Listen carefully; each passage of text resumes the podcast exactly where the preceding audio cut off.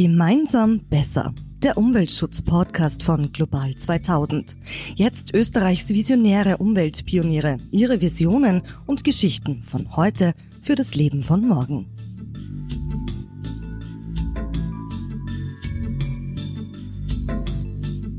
Besserer Strom für eine bessere Welt. Das ist das Motto einer Community, die unter dem Namen eFluence Strom miteinander teilt. Dahinter steckt Ökopionier, Gründer und Geschäftsführer Matthias Katt. Über seine Visionen und Beweggründe und was sein Geschäftsmodell mit einem verpatzten Silvesterabend zu tun hat, erzählt er uns heute. Zunächst einmal, wie kommt man auf so eine Idee? Ja, aus, einer, aus einem Problem heraus. Und zwar haben wir einen Verein gegründet gehabt, das Energiebündel Weinviertel. Und mit dem haben wir gemeinschaftlich Photovoltaikanlagen gebaut. Es hat super funktioniert, bis sie das Förderregime dann umgestellt haben. Und wir haben eine Photovoltaikanlage hier ganz in der Nähe gesucht, äh, bauen wollen auf ein Feuerwehrhaus in Bergau. Und dann haben sie das Förderregime umgestellt auf 0 Uhr Silvesterabend, 31.12. 0 Uhr. Und wir sind dann gesessen am Silvesterabend um 0 Uhr, also Silvester, das war der 40. Geburtstag von meiner Frau, bin ich weggegangen und dann haben wir zweieinhalb Stunden versucht, dieses blöde Förderformular aufzurufen. Und wir sind hier mitten im Weinviertel, im tiefsten Weinviertel und wir haben natürlich keine Chance gehabt gegen alle anderen. Das heißt, die Server sind zusammengebrochen und so weiter. Und im Endeffekt habe ich am nächsten Tag reingeschaut und wir haben die Förderung nicht bekommen, weil wir nicht in der Zeit abgeben konnten. Das heißt, der gemeinnützige Verein, der mit Bürgerinnen und Bürgern was bauen wollte, hat diese Anlage nicht bauen können können. Und wir haben das ganze Projekt genommen und habe es wegschmeißen können. Das hat mich so gegiftet, ich bin der Vorstand von dem Verein, dass ich mir gedacht habe, das muss doch die Energiewende ohne Förderung funktionieren. Wir müssen ein System finden, das ohne Förderung funktioniert, dass die Leute so äh, begeistert, dass sie auch ohne Förderung das machen, weil sonst werden wir die Energiewende nie schaffen. Wenn jeder nur darauf wartet, dass ihm jemand da Geld gibt, dann wird das nicht funktionieren. Und die haben mich hingesetzt und haben gedacht, okay, was könnte man machen? Und dann war die Idee einfach, es war nicht ganz so schnell, hat einige Monate, äh, gedauert. Und man dachte, okay, wenn ich jetzt nicht das Geld ausschütten kann, was die Photovoltaikanlage produziert, was wollen die Leute eigentlich wirklich? Die wollen was Sinnvolles machen, die wollen nicht draufzahlen, na warum? Nehme ich nicht gleich das Produkt, das die Photovoltaikanlage erzeugt. Das Produkt ist der Strom. Ich muss doch eigentlich nur schauen, dass der Strom, den diese Photovoltaikanlage produziert, bei den Kundinnen und Kunden ankommt. Zack. Das war die Idee. Äh, Im März 2013 war die Idee da und dann bin ich immer dumm gelaufen, habe ein paar Wahnsinnige gesucht habe sie Gott sei Dank gefunden, die sich mit mir auf die Suche gegeben haben. Und ja, jetzt sitzen wir 2020 hier. Ja, wir sitzen ja jetzt bei einem schönen Anwesen bei der Marion Filz, Biobäuerin. Und die hat auch ihre Dächer mit Photovoltaik voll von eFriends. Wie ist dazu gekommen? Das ist genau aus dem heraus auch wieder entstanden. Eigentlich haben wir eine Plattform geschaffen, wo sich private Personen oder alle, die nicht Stromanbieter direkt mit Strom versorgen können. Der eine speist was ein, schmeißt es auf den Marktplatz und der andere kann das beziehen. Und aus dieser, aus dieser Möglichkeit, die wir geschaffen haben, dass Private das auf einmal können, äh, habe ich mit der Marion gemeinsam, die ich schon lange kenne, die immer schon eine Photovoltaikanlage haben wollte, ist dann plötzlich die Idee aufgetaucht, naja, das ist ja super.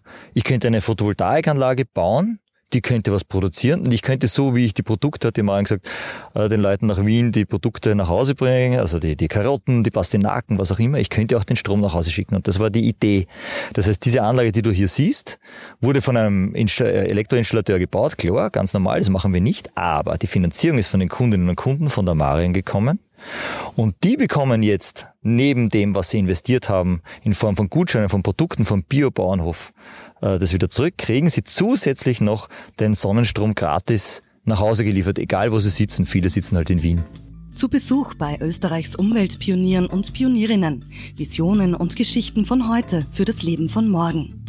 Menschen, die für das Schöne kämpfen, im Gespräch über Lösungen, die bewegen. Hast du unseren Podcast bereits abonniert? Besuche www.global2000.at slash podcast. Wie wird man eFriends-Kunde? Es ist ganz einfach, du klickst auf unsere Webseite www.efriends.at, eFriend werden und da gibt's halt dann zwei Möglichkeiten. Die eine Möglichkeit ist, du machst, wirst einfach Kunde, indem du sagst, ich möchte Kunde werden, klickst deine Daten ein und äh, wirst dann Kunde. Die zweite Möglichkeit ist, und weil das so gut funktioniert hat damals mit der Marion, dass man sagt, okay, man wird nicht einfach nur eFriends Kunde und kann dort selber Strom beziehen von anderen und liefern, sondern man beteiligt sich gleich bei einem Projekt, hilft mit, dass zusätzlich Sonnenenergie ins Netz kommt und kann, ist zusätzlich auch noch eFriend. Das ist a, das sind die zwei Möglichkeiten. Das heißt, wenn ich eine Photovoltaikanlage auf mein Dach oder wo auch immer hinstelle, dann kann ich sagen, okay, meine Mutter oder mein Sohn soll äh, den überschüssigen Strom gratis kriegen, mein Nachbar soll ihn um 10 Cent kriegen, was Perfekt. auch immer. Mhm. Und insgesamt ist es dadurch äh, wesentlich günstiger, wie wenn ich den Strom quasi ans Netz verschenke. Ist das richtig?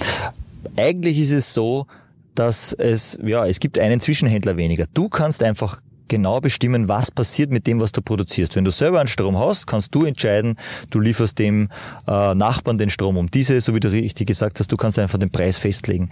Also die große Qualität im System ist, du kannst entscheiden, wem gibst du etwas, zu welchem Preis und umgekehrt, wenn du beziehst, kannst du auch entscheiden, von wem möchtest du beziehen. Vielleicht ist dir diese Photovoltaikanlage bei der Marion einfach mehr wert, weil dir dieser Betrieb gefällt, als die Photovoltaikanlage irgendwo anders. Ja, aber du hast die bewusste Entscheidung und äh, unsere Kunden, das ist ganz einfach, die verbinden sich einmal, die meisten sind dann, bleiben dann einfach verbunden, aber du hast einfach die Gestaltungsfreiheit, auch jederzeit einen anderen, der dir besser gefällt, zu wählen.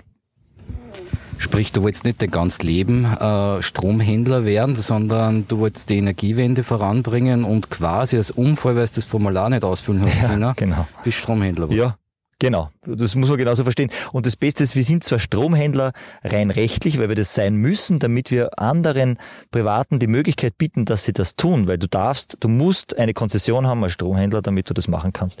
Die haben wir uns jetzt genommen, damit wir Privaten diese Möglichkeit geben. Die Vision ist aber, dass wir nicht Strom liefern, sondern dass die Privaten sich komplett selber mit Energie versorgen. Und aktuell ist es so, dass ein typischer E-Friend, ein typischer Teilnehmer an diesem Marktplatz sich zu 70 bis 80 Prozent wirklich mit Strom von anderen Privaten versorgt und nur die restliche Energie, wenn es wirklich einmal äh, keine Energie gibt, also 20, 30 Prozent, die liefern wir dir natürlich als zertifizierten Ökostrom rund um die Uhr. Das heißt, du gehörst zu den, zu den Leuten, die nicht nur von der Klimakrise reden wollten, sondern sie lösen wollten. Genau. Und was waren die größten Hürden auf dem Weg? Äh, die größten Hürden sind die Hürden im Kopf. äh, und zwar, äh, es ist sehr schwierig, etwas zu machen, was, was, was die Leute nicht kennen. Äh, man sieht immer das, was man kennt, und das ist normal. Und alles, was davon abweicht, da hat man eine gewisse Abwehrhaltung.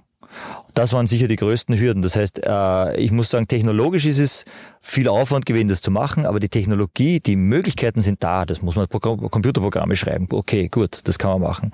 Die Energie ist im Übermaß vorhanden. Die Sonne schickt uns so viel Energie, äh, dass wir uns 365 Tage im Jahr nur mit Sonnenenergie versorgen können. Das Problem ist wirklich nur ein Mindset. Das Mindset, dass ich sehr wohl, wenn ich was tue, als Privater, als Bürgerin, als Bürger, sehr wohl ganz aktiv wirklich konkret beitragen kann. Also ich muss nicht beim Stammtisch immer nur reden, sondern ich kann sagen, ich mache was. Und das Einfachste ist jetzt natürlich E-Friend zu werden, äh, weil da kann ich ganz gezielt sagen, jetzt bin ich dabei und jetzt beziehe ich von dort, helfe mit, dass äh, Photovoltaikanlagen gebaut werden oder ich baue selber eine, helfe mit, dass mehr Energie drin ist. Und es ist nicht einfach nur Energie irgendwo, sondern ich kann zielgerichtet sagen, ich mache was damit. Also dieses, dieser positive Ansatz, dass ich entscheiden kann, was damit passiert, ist, glaube ich, der größte Treiber für die Leute, dass sie da mit tun. Was sind deiner Meinung nach die größten Hindernisse, äh, warum die Leute nicht die Klimakrise ernst nehmen bzw. ihr Verhalten umstellen? Das ist, liegt einfach in der menschlichen Natur. Es tut halt nicht weh. Das ist sicher der Hauptgrund. Wir gerade in Österreich haben das, Komfort, das komfortable Glück, dass wir weder ein Problem mit Strom haben, also es fällt ja der Strom nie aus, er kostet nichts, also warum soll ich da was ändern? Ich weiß, es wäre besser, ich würde was machen, aber puh, es ist eigentlich ja kein wirklicher Druck. Und so ist es bei all diesen anderen Dingen auch. Äh, ich weiß, ich sollte äh, vielleicht weniger fliegen, ich weiß, ich sollte vielleicht doch kein fettes Auto fahren und äh, ich sollte vielleicht mehr Verkehr, öffentlicher Verkehr. Aber wenn ich das, wenn ich es nicht tue, habe ich keinen direkten Benefit, weil ich habe ja keine Schmerzen. Also es ist passiert, wird nicht besser dadurch. Es ist nur ein emotionales Verständnis und deswegen ist ganz wichtig, dass äh, viele Leute das immer wieder mitnehmen und auch erklären, warum es wichtig ist und äh, die Leute sensibilisieren darauf, weil die Zeichen, dass es notwendig ist, die sind da.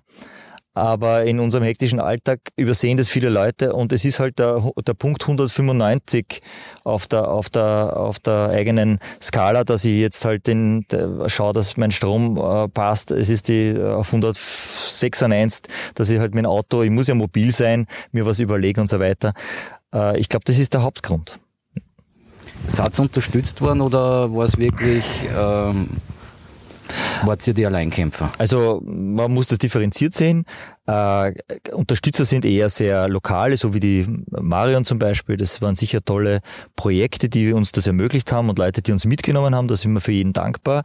Äh, aus der Politik jetzt konkret nicht. Man muss aber dem österreichischen Staat schon dankbar sein in irgendeiner Form, weil es gibt einfach ein sehr äh, ausge, wie soll man sagen, ausgebautes Fördersystem. Wenn man was Vernünftiges macht, hat man schon die Möglichkeit, dass man über solche Schienen sich einmal basisfinanziert. Da haben wir das Glück gehabt, dass wir wirklich einmal eine Basisfinanzierung bekommen haben, die hat uns die Chance gegeben, dass wir äh, dieses Produkt einmal so weit entwickeln, dass wir es den Kunden auch anbieten konnten. Also es war jetzt nicht so, dass jetzt Private da aufgesprungen werden, sondern da gibt es Förderprogramme, wo man sich bewerben kann, wo man viel natürlich Zeit reinstecken muss und Überzeugungsarbeit. Aber die haben gesagt, okay, wir stecken mal 200.000 Euro, geben euch einmal 200.000 Euro in irgendeiner Form sozusagen, damit man mal was tun kann. Also es ist eine Mischung. Also ich, ich, ich sage jetzt einmal, man muss dankbar sein, dass man in Österreich lebt und das ist auch ein Aufruf an alle. Wenn man eine Idee hat, äh, wer soll es machen, außer jemand, der in Österreich lebt? Äh, wir, wir haben alle sozialen Netze, wir haben alle Möglichkeiten. Das habe ich mir auch gedacht. Ich bin aus meiner Komfortzone rausgegangen, habe meinen Job ge, äh, gekündigt, wo ich Vielfaches von dem verdient habe. Aber auch wenn ich jetzt wenig verdiene, ich verhungere nicht, ich habe nicht einmal Hunger, ich glaube, ich bin halbwegs vernünftig angezogen. Also es ist wirklich, also wir hier in, in, in Mitteleuropa haben die Pflicht, uns zu überlegen, wie kann man äh, die Welt ein Stück weit verbessern, weil wir sind wirklich ganz on top. Dass jemand in Afrika, der von, von Tag zu Tag über, überlegen muss, wie, wie kann ich überleben, jetzt nicht so ein Projekt starten wird, auch wenn er die Idee hätte, weil er mit ganz anderen Dingen kämpft, ist klar. Wir haben die Verpflichtung, das zu tun. Welche Maßnahmen würden die Energiewende, jetzt natürlich auch euch, aber die Energiewende und euch voranbringen? Äh, ich glaube, dass es wirklich hauptsächlich ein Mindset-Problem ist. Also wir haben jetzt viele, viele Jahre gehört, bestimmte Slogans wie Geiz ist geil und ähnliches. Und das hat jetzt halt 20 Jahre gedauert, bis wir in diese Richtung gehämmert worden sind. Und ich glaube, man muss jetzt einfach mit, mit, mit verschiedensten Maßnahmen, verschiedene, wie heißt es so schön, Stakeholder, Leute, die was zu sagen in der Öffentlichkeit, müssen halt immer wieder vorbringen, dass es wichtig ist und auch Sinn macht und auch Spaß macht, sich in diese Richtung zu organisieren. Ich glaube, das wäre das, das der größte Hebel.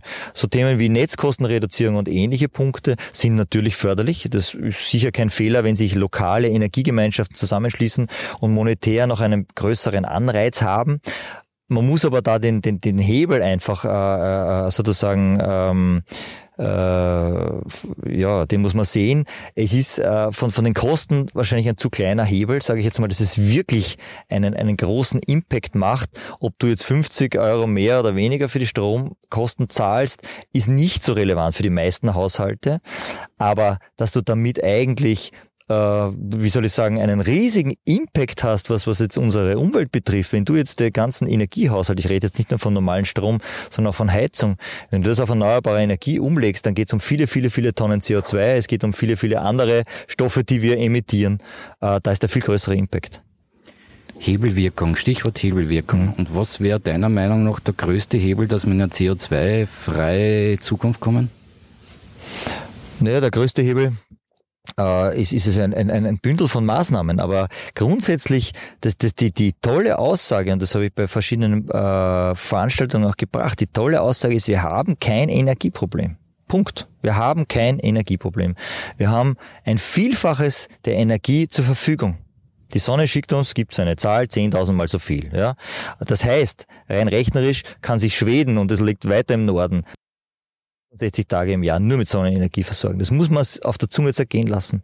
Das Problem ist, wir haben ein Energieeinsammelproblem, weil die Sonne, leider so demokratisch ist, dass sie die Energie nicht auf einen Punkt hinstrahlt, sondern flächig verteilt über das Land. Jeder Quadratmeter kriegt gleich viel. Deswegen muss auch jeder mitmachen, weil jeder Quadratmeter gehört jemand anderem.